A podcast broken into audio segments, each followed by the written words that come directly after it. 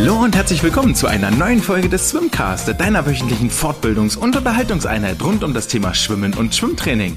Mein Name ist André und ich begrüße euch zu einer Interview-Sonderfolge, möchte ich es mal nennen. Ähm, zwei Wochen bevor die deutschen Jahrgangsmeisterschaften beginnen werden, oder es sind noch, glaube ich, glaube anderthalb, ist auch völlig egal. Der Quali-Zeitraum jedenfalls ist durch norddeutsche Meisterschaften gelaufen, süddeutsche Meisterschaften, süddeutsche Jahrgangs und die NRW-Meisterschaften, alles in Sack und Tüten. Qualifrist ist zu Ende, die besten Listen stehen. Ihr wisst schon, wer das Ticket nach Berlin ergattert hat und wer nicht. Über all diese Themen werden wir in der nächsten Woche sprechen. Genauso dann auch mal wieder eine Wissenschaft der Woche mit dabei. Aber in dieser Woche gibt es nochmal einen Gast und zwar jemanden, der viel zu erzählen hat aus einer sehr, sehr bewegten äh, Vergangenheit, der ähm, einige interessante Geschichten äh, mitgebracht hat und wir werden auch etwas abseits des Schwimmsports unterwegs sein. In diesem Sinne wünsche ich euch nun gute Unterhaltung mit mir und Ramon Klenz. Ich sage herzlich willkommen. Jawohl, herzlich. sehr gut. ja, ein herzliches Hallo und willkommen, wenn man sich das hier nicht eins zu eins aufschreibt. Ähm, an den äh, Neuberliner oder Wiederberliner, das werden wir jetzt gleich rausfinden, aber erstmal äh, schön, dass du da bist. Hallo Ramon Klenz. Schönen guten Tag, ich freue mich sehr, hier dabei zu sein. Ja, ich freue mich auch. Das äh, wie immer, es ist ja äh, sehr sehr schön, wenn ihr euch die Zeit nehmt und wir die Zeit äh, finden. Ähm, heute am trainingsfreien Nachmittag, es ist Mittwoch ähm, sonst seid ihr ja regelmäßig nachmittags im Becken unterwegs. Von daher ist das jetzt hier die Aufnahmezeit. Wie gefällt's dir denn wieder zurück in Berlin? Ähm, ich bin super happy, wieder zurück zu sein. Die erste Woche hat sich super gut angefühlt. Natürlich ist das Training ultra hart wie immer, aber das kennen wir ja nicht alles. Aber ja, ich bin sehr froh, wieder hier in Berlin zu sein. Ist viel los hier in der Stadt, deshalb ja, bin einfach nur happy. Ja.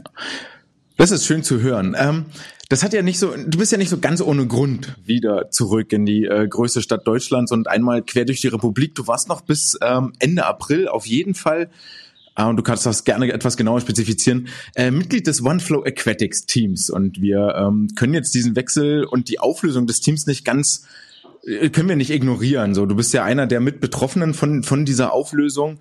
Ähm, nimm uns mal mit, erzähl mal, ähm, hat dein Wechsel etwas mit der Auflösung zu tun? Kam das nur zufällig gleichzeitig? Ähm, ja, es war schon eher zufällig. Also ich wusste davon auch nichts und ich hatte mich ja schon eine Woche zuvor ähm, zu dem Wechsel entschieden. Also quasi am letzten Tag der Berlin Swim Open hatte ich bereits mit dem Trainer Lasse Frank, bei dem ich jetzt bin, gesprochen und quasi am Dienstag danach mit meinem Trainer aus Neckarsulm, also dem Matt McGee, der das Top-Team dort betreut hat, das One Flow Aquatics Team. Und die Auflösung ist quasi erst eine Woche später am Montag passiert, ähm, wovon ich aber auch nichts wusste und was, glaube ich, auch für die meisten Schwimmer dort sehr mh, hm, kurzfristig, sage ich mal, geschehen ist und auch nicht wirklich ja, vorauszuahnen Genau, und die Gründe, weshalb es dann so kurzfristig passiert ist, die kenne ich leider auch nicht. Ja, und da Vermutungen jetzt anzustellen, das wäre, glaube ich, nicht das Richtige. Deshalb, ja, was hat es nicht, denke ich, nichts mit meiner Entscheidung zu tun und meine Entscheidung hat auch nichts mit dem, mit der Auflösung zu tun. Okay, nee, also wir müssen nicht spekulieren. Es kam, also es war eine ja. ganz schöne, ganz schöne ähm, Bombe, möchte ich jetzt nicht sagen, aber schon eine große Überraschung, die da äh, durch die Schwimmwelt geisterte als äh, Nachrichten, was erst so als ganz kleine Meldung begann, äh, wurde ja dann am Tags darauf, ich glaube, es war eine Lokalzeitung, äh, tags darauf über den Instagram-Post offiziell bestätigt. Ähm, und ja, es hat alle getroffen, also was man so hört rundherum. Gut, deine Entscheidung war jetzt davon unbeeinflusst. Äh, dann würde ich jetzt auch sagen, ähm, machen wir da den, den Deckel drauf, denn ich glaube, also so völlig na völlig ganz überraschend kam jetzt für mich der Wechsel nicht. Vor allen Dingen, wenn man auf deine Saison 2022, 2023 guckt und damit würde ich jetzt auch äh, mit einer kleinen Zeitreise in die Vergangenheit ähm, beginnen, je nachdem, wie weit wir uns da jetzt entwickeln. Ähm, du hattest sehr, sehr stark angefangen in den Deut bei den deutschen Kurzbahnmeisterschaften in Wuppertal, ähm, was da unfassbar oft schon auf dem Startblock. Äh, ich habe nochmal nachgezählt, es waren 16 Starts insgesamt, ähm, acht Vorläufe, acht Finals, davon insgesamt fünf mit Bestzeit abgeschlossen. War das das, was du dir damals da im November auch erhofft hattest oder hat das schon deine Erwartungen übertroffen? Ähm, also es war ja schon immer so eigentlich, seitdem ich jünger war, dass mir die Kurzbahn sehr gut liegt. Dieses viele Wenden, die vielen Tauchphasen, das ja, macht einfach Spaß, gefällt mir. Da ist halt einfach so ein bisschen die Lockerheit drin und da machen mir auch die vielen Starts nicht so wirklich aus, äh, nicht so wirklich was aus. Und also klar versucht man natürlich immer schneller zu schwimmen und ich war mega happy mit den Zeiten. Bin natürlich noch nicht da, wo ich hin möchte, wenn ich das so sagen kann. Also ich will natürlich immer mich weiterentwickeln und denke auch, dass ich das noch kann. Und ja, deshalb war es so halb überraschend. Klar, mit so vielen Starts, da ist man über jede Bestzeit happy. Aber so bei dem Wettkampf denkt man da nicht so wirklich an die Zeiten, sondern versucht halt einfach nur das nächste Rennen so gut wie möglich zu schwimmen und hat einfach an dem Niveau dann anzuknüpfen. Und ja. War das für dich irgendwie ein, also die Bestzeiten waren auf den, ich sage es in Anführungszeichen, Nebenstrecken, 100, 200 Kraul, 100, 200 lang, 50 Rücken. Es war keine Delfinstrecke mit dabei, obwohl du alle drei geschwommen bist. Ähm, dafür auf den anderen Strecken dann über alle fünf Wettkampftage. Äh, Warum kam das? Habt ihr da habt ihr da noch gar nicht an Delfin äh, gearbeitet oder war lag der Fokus für die Saison dann weiterführend eher auf den Lagen oder ähm, wie wie wie kam das dazu? Ähm, ja, also es war so, dass ich mich generell ein bisschen schwer tue, mich auf eine Lage, eine Strecke zu spezialisieren, auch wenn es immer gesagt wird, hey komm, jetzt konzentrier dich mal nur auf eine und auf welche fokussierst du dich? Da denke ich immer so, ah, hm, ich will nicht nur die 200 Schmetz schwimmen, ich will auch 200 Lagen, 200 Grau schwimmen. Und da hatten wir am Anfang der Saison gesagt, okay, wir schauen mal, wie Lagen läuft und versuchen ein bisschen ähm, vielseitiger zu trainieren. Und ja, auch das graue Schwimmen, das macht man ja im Training sowieso am meisten, ist am leichtesten zu schwimmen. Ähm, ja, auch am schnellsten natürlich. Und da haben wir halt einfach gesagt, okay, wir machen die vielen Starts und probieren uns auch ein bisschen auf den, wie du gesagt hast, schon in Anführungszeichen Nebenstrecken. Ähm, ja, aber ich bin ja schon immer Lagen geschwommen, immer viel Rücken, immer Graue jetzt nicht ganz so viel. Ähm, ja, aber dadurch, dass wir es dann auch im Training mehr gemacht haben, haben wir halt gesagt, okay, wir probieren das jetzt auch mal auf den graue Strecken und ich glaube, deswegen bin ich da auch so viele Bestzeiten geschwommen, weil ich es halt vorher noch nicht so oft geschwommen bin. Genau, aber auch der Fokus lag mehr auf dem Lagendisziplin. Okay, ja, das klingt plausibel mit den mit den Graulstrecken, dass sie da schon etwas älter waren. Mm, jetzt hat er am weiteren Saisonverlauf war dieses, diese Vielstarterei äh, durchaus ein Markenzeichen von dir. Ich bin jetzt nicht mehr in die Wettkämpfe im Dezember eingestiegen, aber gerade jetzt äh, dann Richtung WM-Quali. Ähm, es fing an im März in Sindelfingen, wo du mit 18 Starts äh, oder 18 Mal auf dem Startblock standest, vorrangig getrieben, weil es das äh, 50 Freistil, ich glaube, so eine Art Skins-Finale gab mit immer wieder Ausscheiden. Und da bis in die letzte Runde kommt, äh, sammelt man automatisch vier Starts. Trotzdem bleiben dann noch 50, 100 Delfin, 50, 100, äh, 200 Rücken übrig, 50, 100, 200, 400 Freistil. Ähm, äh, nimm mich mal mit. Ich hatte da wirklich ein Fragezeichen, als ich das gesehen habe. Ähm, warum? So, warum, warum tut man das? Welch, welcher Sinn steckt dahinter? Was, was war die Überlegung? Ähm, ja, für mich ist es so, dass die Wettkämpfe machen mir halt immer ultra viel Spaß. Einmal schwimmen, alles geben, das ist genau meins. Und dann auch gerne ein paar Mal öfter. Und ja, dadurch würde ich sagen, hole ich auch meine Stärke dann oder habe ich immer das Gefühl, dass Wettkampf halt das beste Training ist. Also ich, dieses Sprichwort ist vielleicht dem einen oder anderen Begriff.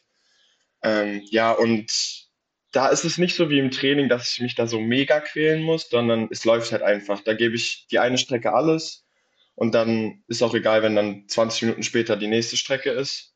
Und es macht halt einfach Spaß. Ähm, ja, da diese vielen Starts zu machen und sich halt jedes Mal neu zu motivieren, auch wenn man schon mega kaputt ist, dann trotzdem halt noch die vier Kraul da eine gute Zeit zu schwimmen.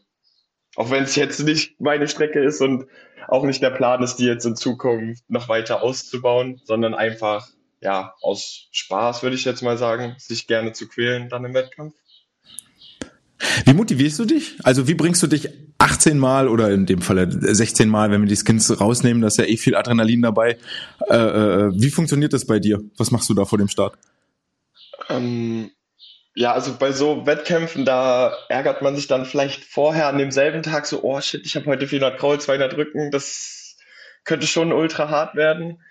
Ähm, ja, halt einfach, okay, ich habe jetzt dieses eine Rennen, da versuche ich jetzt so schnell es geht zu schwimmen, auch wenn es jetzt die Zeit jetzt nicht so gut ist, ähm, sondern einfach diese Qual, die man sich selber antut, dass man da das halt genießt und man, äh, man weiß, wofür man es halt macht dass man halt diese Resistenz hat, so viele Strecken immer wieder Top-Niveau oder dann für den Zeitpunkt das Top-Niveau abzurufen. Das motiviert mich halt und ich will natürlich auch gewinnen, den Wettkampf. Das motiviert einen natürlich auch immer. Ja.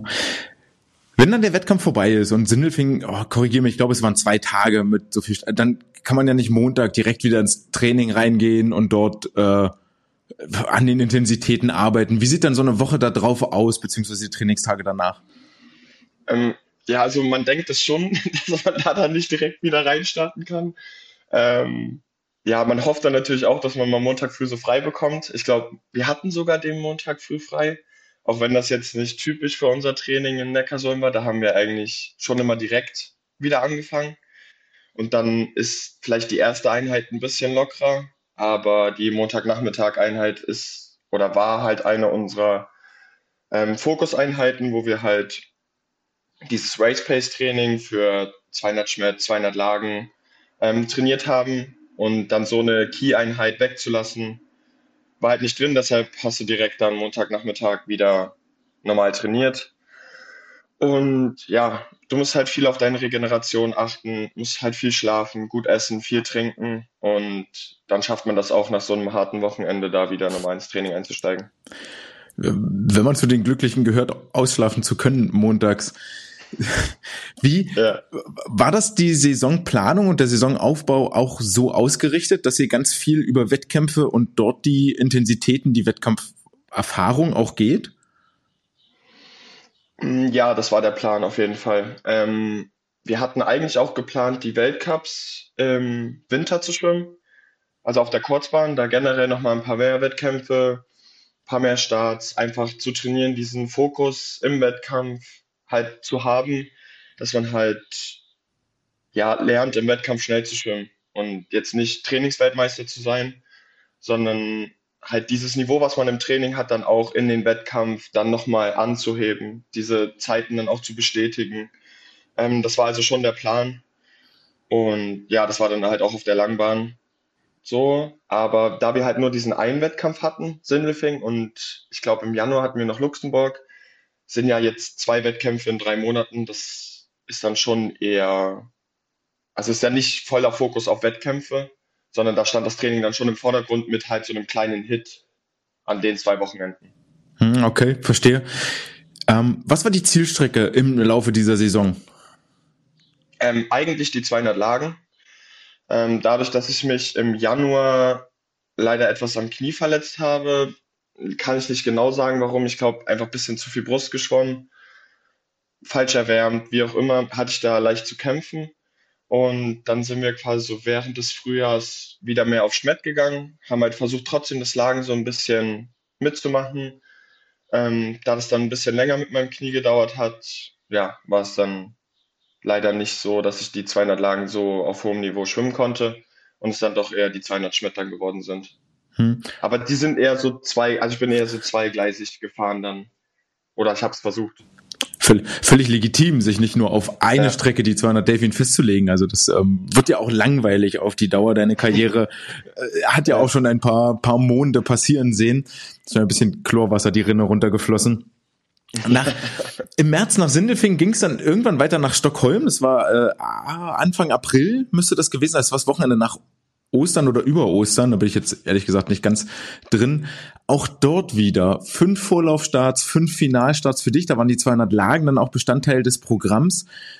Aber da steht doch die WM-Quali eigentlich schon im Hinterkopf und im Hintergrund. Und ich, wieder, ich hatte viele Fragezeichen, als ich das gesehen habe und möchte jetzt die Gelegenheit nutzen, dich zu fragen, was war die Idee dahinter? Ähm, also ich würde sagen, Stockholm war dann schon ein ähm, Programm beim Wettkampf, was ich bei jedem Wettkampf schwimmen würde, wo ich auch die Quali hat. Also das fünf Starts über vier Tage, würde ich jetzt sagen, ist jetzt nicht so viel, auch wenn dann die fünf Starts mal zwei natürlich ist. Aber ich meine, wir Schwimmer, wir trainieren zweimal am Tag zwei Stunden. Da sollten jetzt zehn Starts über vier Tage jetzt nicht so das große Ding sein, vor allen Dingen, wenn ich schon 18 Starts in zwei Tagen hatte. Ähm, deshalb war da jetzt nicht so dieses viel Starten im Vordergrund, sondern ich habe mir dann schon die Events rausgesucht, die ich halt auch schnell schwimmen will oder wo wir dachten, dass ich die schnell schwimmen kann und wo halt auch die Quali dann im Vordergrund stand. Ähm, ja, genau. Also. Ja. Okay, ich ja, verstehe. Das ähm, stimmt, wenn es vier Tage dauert mit den mit den fünf Starts, ja, das ähm, ja, kann man wohl durchaus durchaus so tun. Waren denn die Ergebnisse auch so, wie ihr euch das vorgestellt habt, wie du dir das vorgestellt hast, oder welche? Ähm, ich erinnere mich noch einen Instagram-Post, dass du nicht, glaube ich, ganz zufrieden warst damit. Erzähl gerne nochmal deine Geschichte. Eine zweite Frage, die daran anschließt: Was tust du dann oder was habt ihr dann getan in den Wochen bis zu den Berlin Swim Open als letzten Quali-Wettkampf? Ähm, also ich kann die Frage ganz klar mit Nein beantworten, dass ich nicht zufrieden war. Ähm, natürlich waren jetzt die Zeiten nicht unterirdisch und ich bin jetzt ähm, nicht absolut unzufrieden, aber es hat halt dann nicht das wiedergespiegelt, wie ich trainiert habe oder das, was wir uns auf jeden Fall vorgenommen hatten. Klar war ähm, die Quali das Ziel.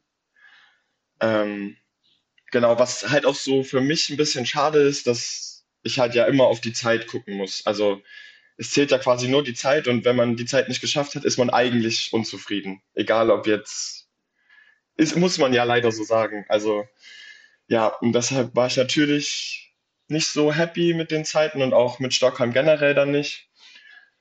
Ähm, es hat ja mit den 100 Schwert angefangen, war ich halt auch nicht nur knapp dran vorbei, ähm, mich für eine Staffel oder für eine Qualizeit zu empfehlen, sondern es war ja dann schon auch eher deutlich, genau wie bei den 200 Schmett und 200 Lagen. Ähm, muss man ja leider so sagen. Genau, aber wichtig ist dann nach so einem Wettkampf versuchen, ja, mal eine Stunde spazieren zu gehen, vielleicht auch mal ein bisschen sauer auf sich selber sein, dass es jetzt halt so nicht geklappt hat, aber dann versuchen, den Wettkampf hinten anzustellen. Der ist jetzt passiert, man ist unzufrieden, aber kann man ja leider nicht ändern. Und wir sind ja dann auch von Stockholm direkt nach Berlin geflogen am Dienstag. Ähm, genau da ist dann einfach wichtig, den Kopf frei zu bekommen, sich gute Laune zu machen, Bock auf den Wettkampf zu haben und ja, einfach Spaß zu haben. Das ist ja das, warum wir es eigentlich machen und nicht, um jetzt halt diesen Zeiten hinterher zu rennen. Genau, und dann war es ja quasi dann nur noch drei Tage bis zu dem Swim Open in Berlin und die dann halt einfach in Berlin ein bisschen genießen, ab und zu mal trainieren. Da ist ja dann das Training eher wettkampffokussiert, nicht mehr so viel. Man hat ein bisschen mehr Zeit am Tag. Genau, also einfach relaxed bleiben. Ja, das war dann der Main-Fokus so in den vier Tagen zwischen Stockholm und Berlin. In Berlin dann für dich wieder acht Starts, äh, vier, vier Vorläufe, vier Finals, dreimal Delfin, 200 Freistil. Ähm, du hast den Wettkampf mit einer 50 Delfin-Bestzeit beendet, was ja, glaube ich, ein ganz gutes Zeichen war. Ähm, also zumindest dort einen Schritt vorwärts gegangen zu sein. Die 200 Delfin waren dann auch nochmal knapp oder etwas mehr als eine Sekunde, 1,3 Sekunden schneller als in Stockholm. Ähm, hat dann am Ende nicht für die WM-Quali gereicht. Wie war dein Fazit aus Berlin? Ähm, ja, also ich würde sagen, ähnlich wie in Stockholm. Ich glaube, die 1,3 Sekunden machen dann nicht so einen großen Unterschied. Klar freut man sich immer, wenn man schneller ist, aber Quali nicht geschafft ist Quali nicht geschafft. Ähm, ja, deshalb würde ich sagen, war es dann schon für mich eher, also war ich eher unzufrieden mit mir, weil ich natürlich auch immer schneller werden will und ja auch nicht schneller war, als ich selbst diese Saison schon geschwommen bin. Ich glaube, ich war im Dezember schon mal 1,58,0 genau auf der Langbahn. Deshalb war es für mich auch so ein bisschen unverständlich, warum es jetzt nicht so schnell war. Ähm, ja, und die 50 Meter am Ende, ja, habe ich mich mega drüber gefreut. Erst Mal unter 24. Ähm, genau, ich habe in der Mittagspause quasi mich dazu entschieden, nach Berlin zu gehen. Vielleicht war das so ein kleiner Befreiungsschlag, aber das will ich jetzt nicht als Grund nennen, aber ja, vielleicht könnte das ein, ja, ein kleiner Zubringer sein. Und ja, weshalb es dann nicht so geklappt hat, wie ich wollte, ist schwer zu sagen. Ich glaube, im Feintuning dann auf die Wettkämpfe hin hat mir da so ein bisschen, ja, das letzte Quäntchen Feingefühl halt gefehlt, dass ich da ja vielleicht noch ein bisschen mehr Pause brauche. Man wird ja auch nicht jünger. ja. Ähm, sagt der, genau, sagt der 25-Jährige. ja, aber ist, man ist halt auch nicht mehr 18 so. genau. Ja, deshalb, ja, und die vielen Starts, das, oder die acht Starts, dann die 200 Graue als Zusatz hatten wir halt nach Sindefing noch dazu genommen. War ja auch nicht so eine typische Strecke für mich. Aber ich hatte gesagt, ja, das Graue fühlt sich gut an, vielleicht können wir da nach einem Staffelplatz mal schauen. Ähm, genau, das ist ja immer bei den Graustrecken dann, ich will jetzt nicht sagen einfacher, aber einfach eine zusätzliche Chance, die man dann nutzen kann. Genau, und das war halt auf, auf jeden Fall Bestzeit und ja, aber halt auch nicht, auch lange nicht geschwommen, deshalb war das vielleicht auch ein Grund. Ja, die 200 Freistil sind aber auch relativ dicht besiedelt inzwischen in Deutschland. Das muss man auch, also es ist nicht, nicht so ganz einfach und es ist definitiv eine Staffel mit Finalambitionen. Ähm, nichtsdestotrotz ja. verstehe ich natürlich den, den Punkt vollkommen, wir haben gar keine Frage. Du hast schon angesprochen, dass du dich in der Mittagspause dann entschieden hast, nach Berlin zu gehen. Das klingt jetzt nach einer nach einer kurzfristigen Entscheidung, das kann ich mir aber kaum vorstellen, weil man macht sich das nicht leicht. Neckarsulm unten bei Stuttgart, Berlin, ähm, oben im Nordosten ist schon eine ganze Ecke auseinander und es geht ja mehr damit einher, als nur die, die Schwimmhalle und den Spinn zu wechseln. Hast du dich damit schon länger auseinandergesetzt? Nein, also wirklich nicht. Der erste Gedanke kam mir echt am Freitag, glaube ich, also schon während der Wettkämpfe also quasi zwei Tage bevor ich mich dann letztendlich dazu entschieden habe.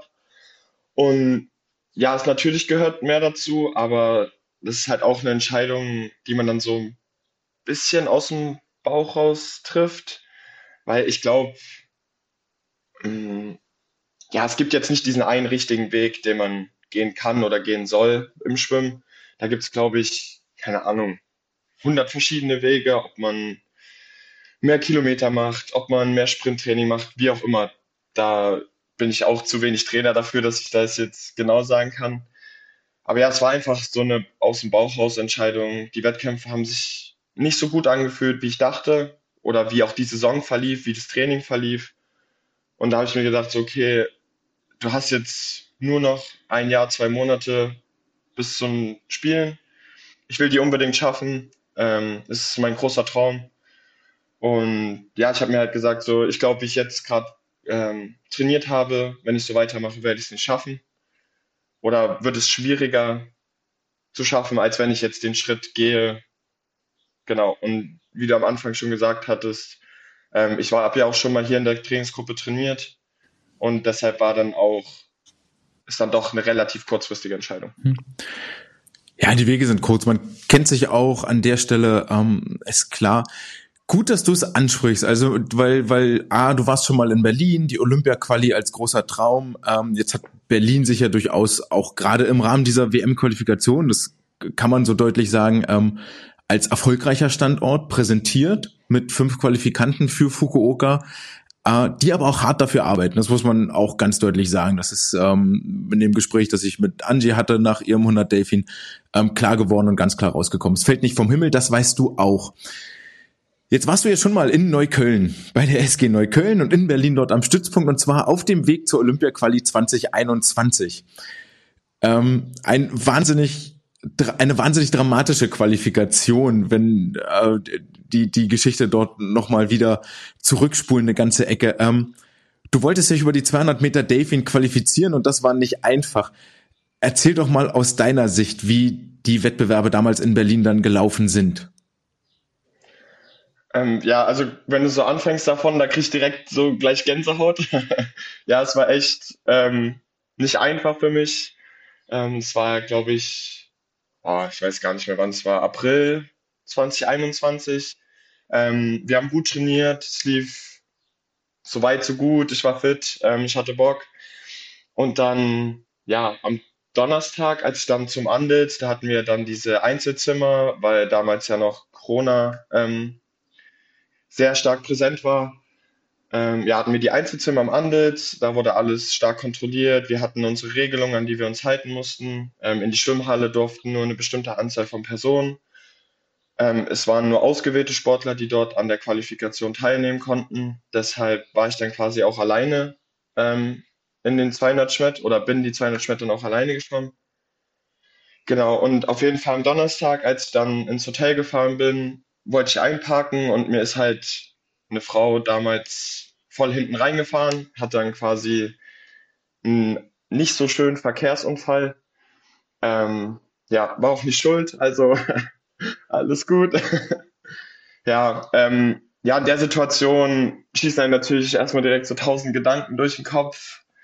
Ähm, und da ist, glaube ich, der letzte, so habe ich mich jetzt beim Unfall verletzt. Das, der war erstmal hinten angestellt. Genau, und dann standen wir da bestimmt eine Stunde, haben gewartet, Polizei, Krankenwagen, alles Mögliche, ähm, war halt da. Und dann wurde mir auf, ähm, auf Raten der Physio bin ich damit ins Krankenhaus gefahren. Dort wurde alles abgecheckt, mein Nacken, das ist ja immer so ähm, das Hauptding bei so einem Auffahrunfall. Wurde das alles abgecheckt, ähm, war auch alles okay.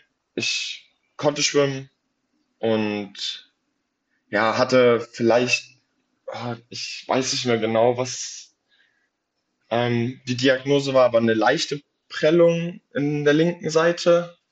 Aber ich meine, bei so einem wichtigen Wettkampf, da blendet man das alles aus. Vielleicht, ja, also ich habe dann da nicht mehr so genau dran gedacht. Und ich glaube, am Freitag waren die 100 Schmett. Ähm, die waren für mich okay. Es war eh nie so meine, mein Hauptevent. Ähm, am Samstag waren dann die wichtigen 200 Schmett. Und ja, ich weiß jetzt nicht, wie tief ich hier eindringen kann, aber da hatte ich schon so eine leichte Krise davor, dass sich so meine Emotionen ein bisschen übermannt hatten.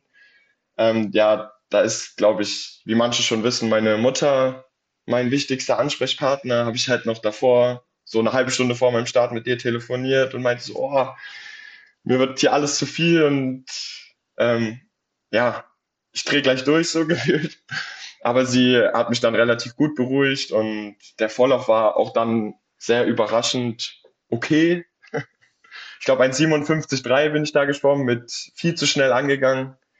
Ähm, bisschen gestorben hinten raus und da dachte ich so, okay, vielleicht ist heute Nachmittag noch einiges drin. Und ja, dann mittags kann man dann natürlich nicht mehr so wirklich schlafen bei so einem Wettkampf dann. Dann nachmittags das Finale. Und da sind halt dann vorher schon einige Sportler zu mir gekommen und meinten so, ey, hau rein heute Nachmittag, wir sind bei dir und wir unterstützen dich. Ja, weil ich halt auch alleine geschwommen bin. Und ja, dann 200 Schmett, am Ende 1,56,6, ich glaube drei Zehntel über der Norm. Ich habe die Halle ab 75 Meter so laut gehört, da habe ich schon direkt Gänsehaut bekommen beim Schwimmen. Ja, und ja, hat leider nicht geklappt. War, glaube ich, einer meiner oh, schwierigsten Phasen dann, so die Zeit danach. Ich hatte dann zum Glück die EM noch als Ersatzwettkampf für die Olympischen Spiele, aber ja, das ist natürlich kein Ersatz so wirklich. Genau, also es war ein bisschen drunter und drüber und das ist ein, ein sehr schwaches Trostpflaster dann mit der EM. Das, ähm, glaube ich, kann man, kann man nachvollziehen aus der Erzählung, die du hast. Du hast dann am Sonntag, ich glaube einen Tag später, auch noch ein Time Trial gestartet und bekommen, ähm, völlig, völlig legitim.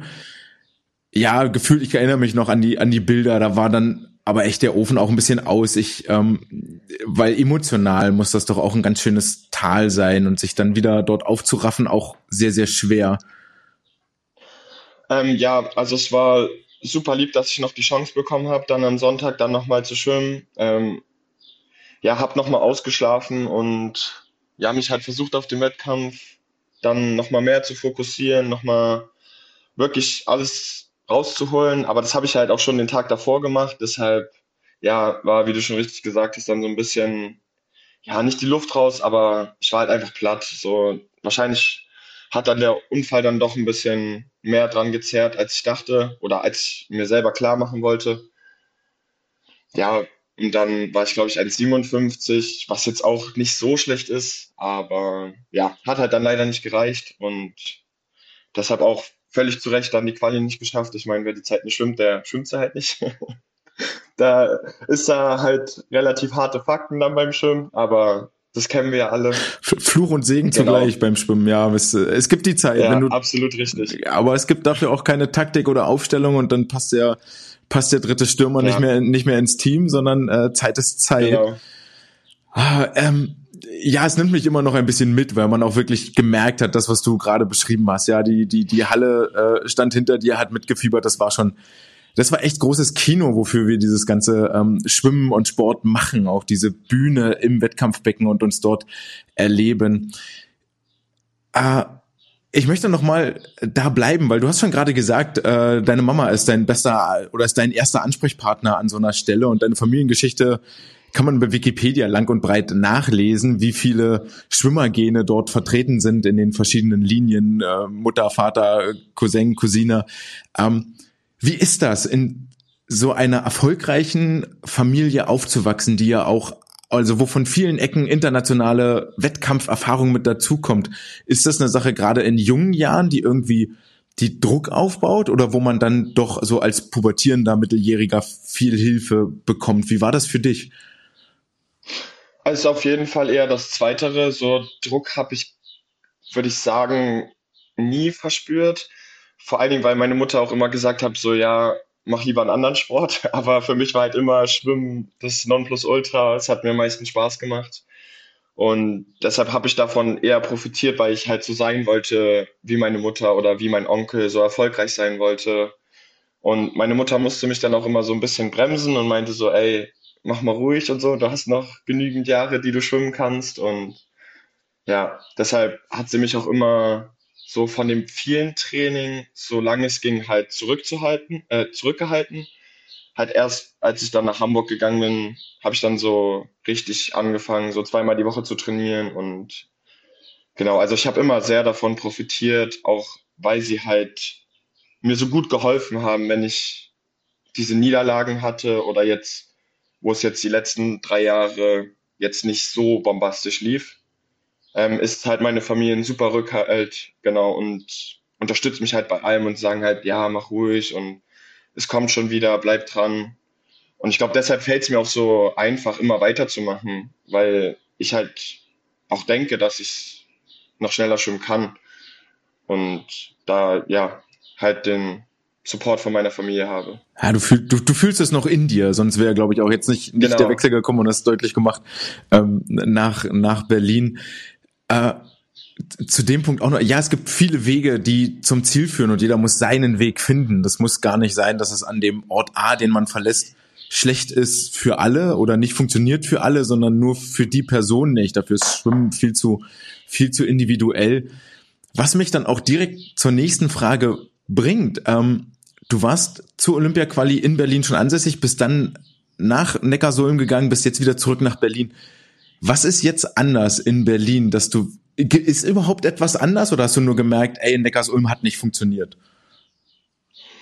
Ähm, also ich würde sagen, was anders ist, bin ich. Also das, da ist der größte Unterschied, dass ich damals halt mh, hm, ziemlich unter diesem Corona-Lockdown jetzt nicht gelitten habe, aber es war auf jeden Fall nicht einfach für mich. Und gerade in so einer großen Stadt, wenn man nicht so wirklich raus darf, also der einzige Weg, den wir hatten, war halt zum Training, dort trainieren, dann wieder nach Hause, weil man ja auch vorsichtig sein musste oder wollte. Ähm, ja, war es halt für mich ja, schwierig in der Zeit. Und damals habe ich auch Berlin nicht so ähm, wertgeschätzt, wie ich es jetzt zum Beispiel mache. Ähm, deshalb war auch damals ja der ähm, Wechsel so mehr oder weniger von jetzt auf gleich. Ähm, ich hatte dort unten gute Freunde und dachte so, ja, okay, jetzt zwei Jahre mal wirklich mich auf Schwimmen fokussieren. Dort unten ist nichts. Ich hoffe, ich trete jetzt keiner auf die Füße. ja, das heißt, ich konnte mich halt voll aufs Schwimmen konzentrieren. Es gab dort diese mega Schwimmhalle, die man bestimmt von ein, zwei Bildern kennt. Ähm, ja, eine gute Trainingsgruppe, einen guten Trainer. Deshalb war auch für mich damals der Wechsel relativ einfach. Und ich würde auch jetzt noch sagen, dass das Training mir dort sehr gut getan hat. Ähm, ich bin auf jeden Fall älter geworden, ähm, vom Kopf her. ich weiß mehr, worauf ich achten muss. Ich bin disziplinierter geworden und das will ich jetzt halt hier in Berlin fortführen und dann halt auch, was ich denke für den Training, was besser zu mir passt und mit der Gruppe, die noch besser zu mir passt und auch mit dem Trainer, mit dem ich vielleicht noch ein bisschen besser zusammenarbeiten kann, wo wir halt dieses Feintuning noch ein bisschen besser ähm, hinbekommen können. Genau, also würde ich sagen, ich habe mich da am meisten verändert, nicht das Training in Berlin und ja. Ja, auch das äh, ist nicht, nicht zu vernachlässigen, auf gar keinen Fall. Ich möchte noch einen Schritt weiter zurückgehen in die Vergangenheit, ähm, weil mich eine Sache noch wahnsinnig interessiert. Äh, ins Jahr 2018 springe ich mit dir, also nochmal drei Jahre zurück ähm, nach der nach der Olympia äh, oder vor die Olympia-Quali. Äh, es geht wieder um 200 Meter Delfin, dein äh, steter Wegbegleiter, und um einen deutschen Rekord. 1,55,76 stand bei den deutschen Meisterschaften auf der Anzeigetafel. Und das war insofern ein äh, denkbar historisches Ereignis, als dass du einen äh, deutschen Rekord aus den Rekordbüchern äh, gelöscht hast, der dort 32 Jahre Bestand hatte und einem nicht ganz unbekannten oder eher gesagt schwimmerisch sehr, sehr bekannten Michael Groß gehörte. Du warst damals noch in Hamburg am Stützpunkt. Ähm, war, was war das für ein Gefühl damals nach dem Anschlag? Äh, habt ihr euch darauf vorbereitet? War das zu erwarten? Das mm, also absolut war das nicht zu erwarten. Also ich glaube, ich klar guckt man mal so, ja, was deutscher Rekord, aber das ist halt so wie so ein kleiner Junge schaut man da mal drauf und denkt halt so irgendwann vielleicht mal. Und ja, ich bin halt da nach Berlin gefahren. Weiß ich noch, ich hatte einen richtig geilen Urlaub danach geplant. Ähm, ja, habe mich einfach nur auf die Pause gefreut, wollte einfach nochmal schnell schwimmen, halt zum Saisonabschluss. Und vormittags lief es halt echt gut, ähm, war relativ locker und dann ja, habe ich natürlich wieder meine Taktikbesprechung mit meiner Mutter gemacht. und ja, wollte halt einfach das Rennen gewinnen, deutscher Meister werden. Darum ging es mir und ja, so hatten wir dann auch meine Taktik besprochen. Und ja, dass es dann so schnell war, also ich glaube, ich habe mich bis 195 Meter habe ich noch nichts gemerkt. Also es tat noch nicht so wirklich weh und ja, dann guckt man an die Anzeigetafel und man kann es selber nicht fassen. Ich glaube, alle, die damals mein Jubel gesehen haben, das war ja, sehr überwältigend und sehr unerwartet. Also habe ich nicht gedacht, dass ich da so schnell schwimme. Genau, deshalb. Mhm. Ja. Habt ihr euch im Training trotzdem in die Richtung entwickelt und vorbereitet, was so ähm, Renntaktik eingeht, äh, angeht, ähm, Renneinteilung, äh, gewisse Frequenzen, Wenden, Kicks nach der Wende, solche Sachen? Ähm, ja, also ich bin einer, der immer seine Züge zählt und immer seine Kicks zählt und ich hatte da halt meinen Rhythmus, ähm, hatte halt auch meine Frequenzen und die versucht man dann halt über das ganze Jahr hinweg halt zu, ähm, wie sagt man, halt immer wieder zu treffen und halt auch immer einfacher zu treffen mit weniger Aufwand. Genau, und das lief halt immer besser das Jahr über. Ich kann mich erinnern, ich hatte, glaube ich, zwei Wochen vorher noch einen Wettkampf in Frankreich und habe da halt gemerkt, so, boah, ich glaube, es war schon Ende Juli. Also ich war schon relativ kaputt dann. Ein Jahr schwimmen, weiß, glaube ich, jeder, da sieht man sich sehr nach der Pause. genau, und dann haben wir quasi zwei Wochen so gut wie gar nichts mehr gemacht, so zweimal am Tag zwei Kilometer. Ähm, halt wirklich nur noch auf den Wettkampf vorbereitet, halt dieses Feintuning, wie du gerade schon gesagt hast, sich nochmal die Wenden, ähm, ja, die gut zu treffen, halt die Tauphasen gut zu treffen und ja, wie gesagt, es war voll überraschend. Also mal klar hat man immer so seine Zeiten, die man treffen will. Halt versuchen immer unter 30 auf 50 Schmett, solche Sachen.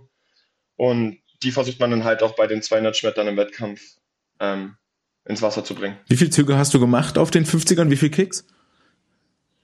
Ähm, also erste Bahn ist immer 7 und 15 oder 16 und dann 7 und 17 war so meins immer. Das war so die zweite, dritte Bahn und die letzte Bahn sind dann halt 27 oder so. Ja, die, das hat einfach Kopf runter und durch. Okay, krass. Okay, ich habe äh, absolut keine Ahnung, aber 15 ist hart wenig jetzt mit. Okay, ich. Äh, ja, ist ja, ja, ja. ja, ja zu, ich, aber ich glaube, ich bin so. auch einer, mhm. der sehr lange Züge hat und sehr kraftvoll schwimmt, einen guten, guten Kick hat, wenn man das jetzt Ja, musst du auch für, für 200 ja. Delfin leuchtet ein, ja, bloß äh, sehr wenig Erwartungshaltung gerade und nicht weiter. Okay. Ähm, ist das immer noch ja. so? Zählst du immer noch die Züge und ist das gleich geblieben oder hat sich da was geändert? Ähm, ja, mache ich immer noch.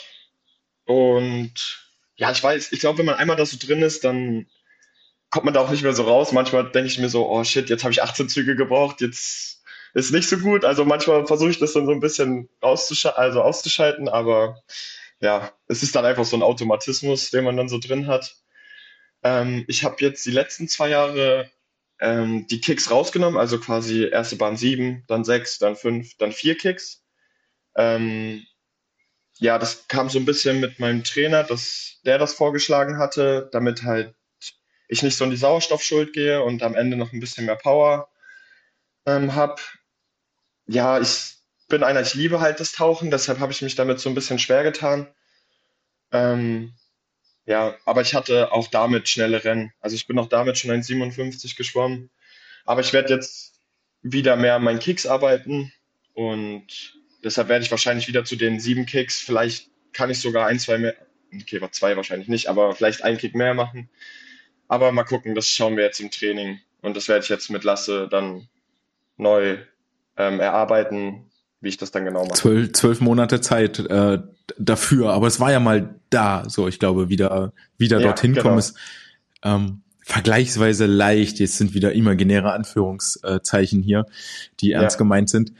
Wenn du den deutschen Rekord hast, ähm, was folgte danach? War es ein gewisser Medienrummel, eine gewisse Prominenz, die dich begleitet hat? Ist es auch so eine Wolke, auf der du dann geschwebt bist? Ähm, also ich würde sagen, wir sind ja immer noch im Schwimmen, also nein. Also klar bekommt man dann an dem Abend tausende Nachrichten und alle gratulieren ein und vielleicht hält das so eine Woche an. Und da gibt es dann auch mal einen Zeitungsartikel über einen. Aber ich glaube, das ist dann relativ kurzfristig oder ja, schon kurz und nicht so wirklich langwierig. Und klar, man hat den deutschen Rekord, man steht da an der DSV-Bestenliste ganz oben. Das freut einen natürlich mega. Ähm, ja, man ist dann aber natürlich auch der Gejagte und macht es dann den anderen, also dann so ein bisschen, ich will jetzt nicht sagen leichter, aber die haben dann halt so ein Ziel, okay, ich will Ramon schlagen, weil der ist der Beste. Und so wie ich jetzt halt David schlagen will, weil er ist halt gerade der Beste. Sowas halt. Ich glaube, dass dann, ja, man ist ja lieber der Verfolger als der Gejagte. Genau. Deshalb, ja, ist das vielleicht ein Ding, was damit kommt, dass man dann halt so merkt, okay, die anderen, die wollen dann jetzt immer schlagen und man muss dann gucken, wie man damit umgeht.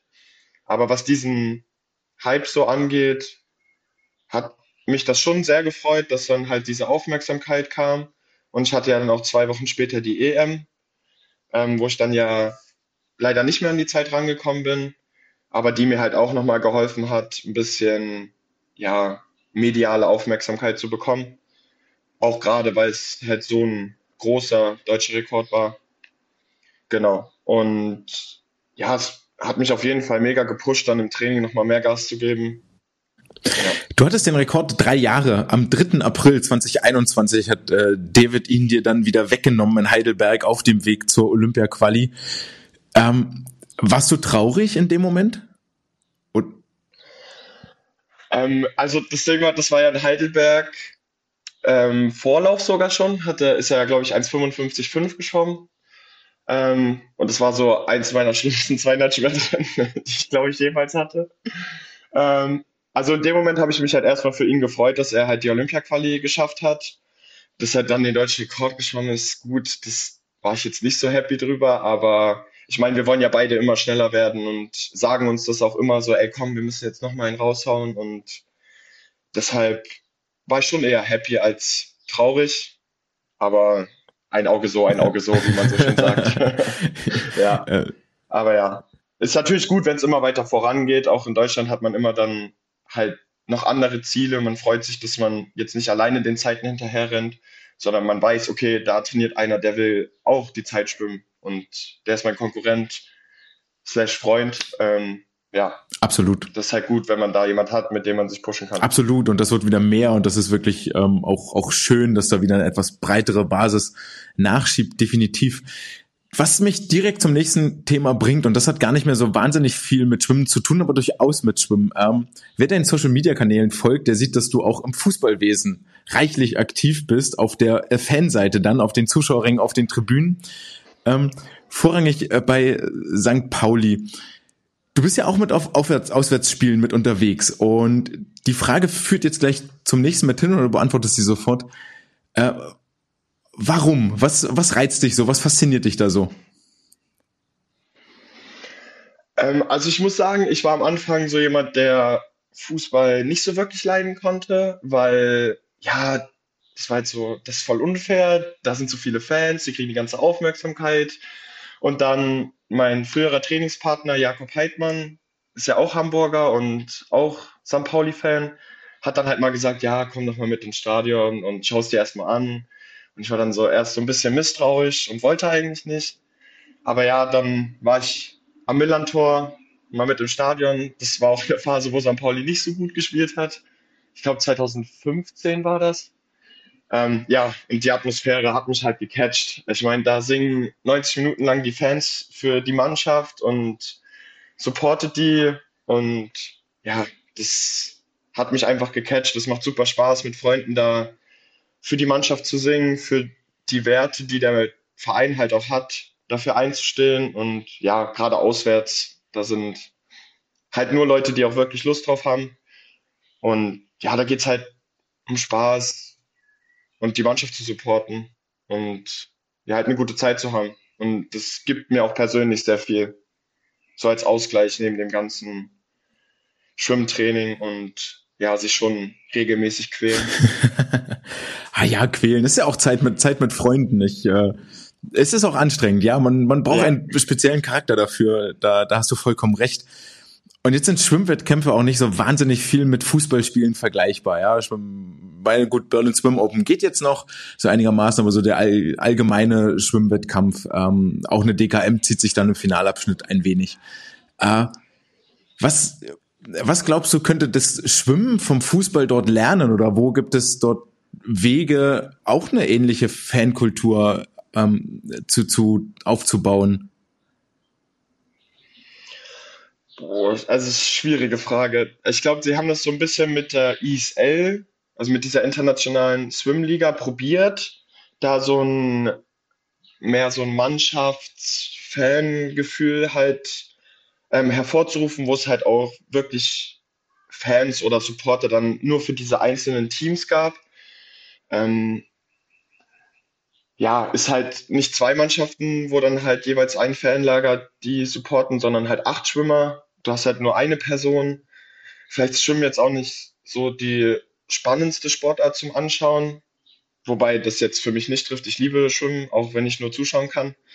Ähm, ja, ja, schwierig kann ich nicht sagen. Also da, was da helfen würde oder wie man das attraktiver machen könnte, vielleicht ja, diese Pausen, die man da zwischen den Starts hat, noch ein bisschen attraktiver füllen mit Interviews, mit irgendwelchen ja, Acts, sage ich jetzt mal.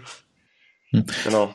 Ja, es ist eine schwierige Frage und ich, also ich frage nicht, nicht ohne Grund, weil es ja relativ viele Schwimmer, Schwimmerinnen gibt, die ähm, für andere Sportarten noch mit routen, also bis jetzt Formel 1 oder UFC oder Fußball, ähm, gut, Radfahren sieht man jetzt nicht so ja. oft, aber das sind die drei, die mir jetzt gerade einfallen. Ähm, aber ich sehe nie, dass äh, ein Max Verstappen ein Foto postet, wie er einen Schwimmwettkampf anguckt, vermutlich aus Gründen.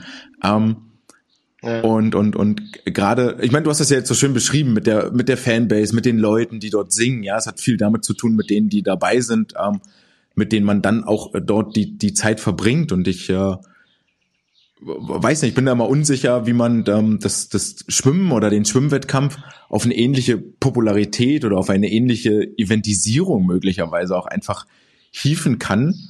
Und ähm, ja, wollte mal so deine, deine Ideen, deine, deine ähm, Ansätze dafür hören.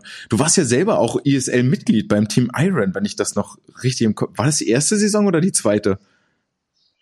Äh, das war die zweite, auch während Corona, ich glaube 2020 im Oktober. Die Bubble in Budapest, ja. Ja, genau, die Bubble in Budapest. Ähm, ja, war mega. Selbst, also wir hatten ja keine Zuschauer leider. Aber es war trotzdem halt ein Mega-Event, weil du bist halt in die Halle reingekommen und alles hat geleuchtet und es war, ja, es war verrückt. Also, was da für diesen einen Wettkampf alles auf die Beine gestellt wurde, da hat man schon gemerkt, okay, die haben da Bock drauf und die wollen diese Liga halt groß machen oder versuchen es zumindest. Ja, dass es jetzt so ein bisschen sich wieder verabschiedet, ist halt leider ein bisschen schade. Vielleicht gibt es nochmal eine Neuauflage, aber da hört man ja auch nur Gerüchte. Ähm, wie das jetzt da weitergeht, da glaube ich, weiß keiner so wirklich, was da jetzt los ist. Ähm, ja, ich weiß nicht, wie man das jetzt hier so sagen kann, aber ein Kumpel von mir hat ja gesagt, ey, beim Dart, da gibt es immer Freibier. Vielleicht würde sowas im Schwimmsport helfen, dass halt die Zuschauer ähm, was bekommen dafür, dass sie zuschauen. Ähm, vielleicht sehen sie dann auch, dass Schwimmen doch ganz spannend sein kann. Und ich meine, so bei Olympia ist es ja schon eins oder eine der größeren Sportarten und ja auch sehr attraktiv. Ja, ich meine, wenn man sich so die Athleten anschaut, schaut man sich sie auch gerne an. Ähm, ja, ist ja. schwierig, da jemanden für den Schwimmsport zu begeistern, wenn du dann da vier Stunden in der Halle sitzt, wo stickige Luft ist und man eigentlich nicht so wirklich Bock hat, da jetzt vier Stunden einfach nur Ja, ich glaube auch, das Zeitargument ist echt ein Argument, weil so von der, rein von der Ausgangssituation her finde ich es unfassbar attraktiv. Es ist die, also es ist ja dieser ja. ganz rudimentäre Kampf Mann gegen Mann, Frau gegen Frau, jeder hat seine Bahn. Ähm, wer ist der stärkste, schnellste, beste? Gerade auf den längeren Strecken, ja. auch 200 Delfin oder auch die 200, 400 Lagen, ähm, wo dann noch Taktik mit reinkommt, 400, 800, 1500 Graul natürlich auch, ähm, wo man auch wirklich was sieht als Zuschauer, wo es genau diese Spannung geben kann. Und ich glaube, bei den Swim Open, die 100 Freistil von den Frauen waren da eigentlich ein ganz gutes Werbematerial mit äh, den, den fünf Mädels, die dort um den letzten Staffelplatz in der Lagenstaffel gekämpft haben. Und das war ja wirklich eine hundertstel Entscheidung. Das ist schon etwas, was catcht, aber wir, ja, ich weiß auch nicht, ob es die Präsentation ist oder ähm, also woran das jetzt äh, ganz genau liegt, dass wir damit nicht, nicht wesentlich mehr Publikum erreichen. Ja, also ich glaube, es ist so ein bisschen, dass halt zu wenig Werbung dafür gemacht wird. Also auch bestimmt von uns Athleten, dass wir da zu wenig präsent ähm, auf Insta, auf Facebook, keine Ahnung, das sind ja schon dann ähm, manche Leute, die dann darüber halt gucken, was für Veranstaltungen jetzt sind aber ich glaube auch so ein bisschen von den Organisatoren dann halt diese Veranstaltung ein bisschen attraktiver zu gestalten. Einfach, ja, Lichtershow, geile Musik, ähm, halt wirklich ansagen, was passiert jetzt hier gerade. Ähm, das passiert, finde ich, gerade in Deutschland noch viel zu wenig. Also ich glaube, da könnte man schon noch viel machen und ich glaube, dann wäre es auch ein bisschen attraktiver für die Zuschauer wenn man halt weiß, was da im Becken vor sich geht und nicht, wenn dann gesagt wird, oh ja, der ist jetzt 55,3 geschwommen, der ist jetzt schnellster und das war's. So. Ja. Dass der schnellste ist, habe ich auch gesehen. Ich bin absolut auf deiner Seite ähm, mit ja. der Stelle, dass man das mehr mehr kommunizieren muss, was dort jetzt gerade passiert. Ne? Wenn äh, es war das 400 Freistil Lukas Mertens, glaube ich, der wirklich von vorne weg äh, Druck gemacht hat und klar gemacht hat, ist ja ist hier mein Ding. So, oder auch, auch ja. ähm, Flo über die 1500, der so halbzeitmäßig noch Richtung Weltrekord unterwegs war. Das muss man den, den Zuschauern, die dort sitzen oder die draußen irgendwo sind, ja sagen, erklären, zeigen. Ja, weil ja. genau das ist ja die ja. Weltleistung und bei den 100 Freistil dann wiederum ähm, ist eine andere Storyline interessant. Die, die, die Zeit mittlere 55 ist natürlich international jetzt so, hm, äh, ja, gut, es wird nicht für viel reichen. Ähm, deswegen hat ja auch niemand die Einzelnorm geschafft, aber das lebt ja dann wiederum allein von der Spannung, dass dort fünf auf den letzten zehn Metern wirklich um den Zentimeter Gleich, kämpfen. Es geht um die Hand, so die waren ja am Ende nur vier, vier Hundertstel irgendwo auseinander und das ist, äh, das sind die Geschichten, die wir da schreiben und ähm, ich finde ehrlicherweise auch äh, äh deine Geschichte mit dem mit dem deutschen Rekord, mit der Olympia-Quali, mit jetzt wieder nach Berlin, auch das ist eine auch das ist eine Geschichte, finde ich, wo viel Emotion und ähm, Sympathie durchaus mit drin steckt. Ja, das, deswegen freue ich mich ja auch, dass wir hier äh, darüber die erzählen können. Ähm, so, und ich hoffe, dass da nächsten Sommer auch ein äh, Kapitel noch mit dazu kommt. Wie geht's denn jetzt für dich weiter im Sommer, über den Sommer bis äh, zu den äh, Quali-Wettkämpfen und möglicherweise Spielen in Paris? Ähm, also jetzt steht erstmal wieder Training im Vordergrund. Wir haben dieses Jahr noch zwei Wettkämpfe geplant. Einmal das Sette Colli in Rom. Das ist, glaube ich, in acht Wochen. Und dann zwei Wochen später sind ja die Finals, was ja ein Riesen-Event ist hier in Berlin. Da, das ist dann quasi so mein Wettkampfabschluss dieses Jahr, wo ich auch versuche, nochmal schnell zu schwimmen. Gibt ja noch um Kadernorm und um die WM im Februar, die ja, ja, warum auch immer da ist. Ja. ja, genau. Und dann, ja, trainiere ich, glaube ich, noch zwei Wochen, solange bis die WM vorbei ist. Und dann haben wir alle zusammen drei Wochen Pause. Und ja, also trainieren, trainieren, trainieren, ähm, fit werden, ja, eine gute Zeit haben, hier in Berlin gut ankommen. Und dann ähm, kenne ich noch nicht genau unser Saisonplan, aber Trainingslager sind auf jeden Fall schon geplant. Ähm, ja, dann im Winter erstmal wieder Kurzbahn, ähm, bisschen Spaß haben, wie man so schön sagt. Vielleicht eine Kurzbahn-EM in Rumänien und dann bis April durchziehen und dann die Quali schwimmen. Das so der klingt, Plan. klingt nach einem äh, sehr guten Plan. Wo bist du eigentlich jetzt gerade untergebracht in Berlin? Hast du eine eigene Wohnung oder? Ähm, ich bin gerade bei Ole Braunschweig. Ähm, ja, bei dem wohne ich gerade. Der ist ja gerade in Belek im Trainingslager. Und ja, also quasi WG-Style so ein bisschen. Der hat mich direkt aufgenommen. Und ich glaube, er war auch ein großer Faktor, weshalb ich dann letztendlich nach Berlin gekommen Ach, bin. sehr cool. Quasi, quasi House-Sitting, das äh, Genau, genau. die, die Blumen mal gießen dann und wann, damit es nicht ganz so Ja. karg aussieht. Dafür bin ich hier.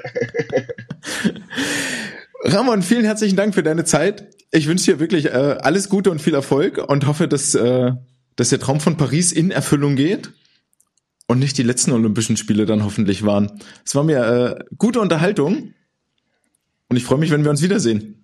Ja, vielen Dank, dass du mich da hattest. Hat auch mir sehr viel Spaß gemacht und gerne wieder. Bis zum nächsten Mal. Ciao. Alles klar, ciao.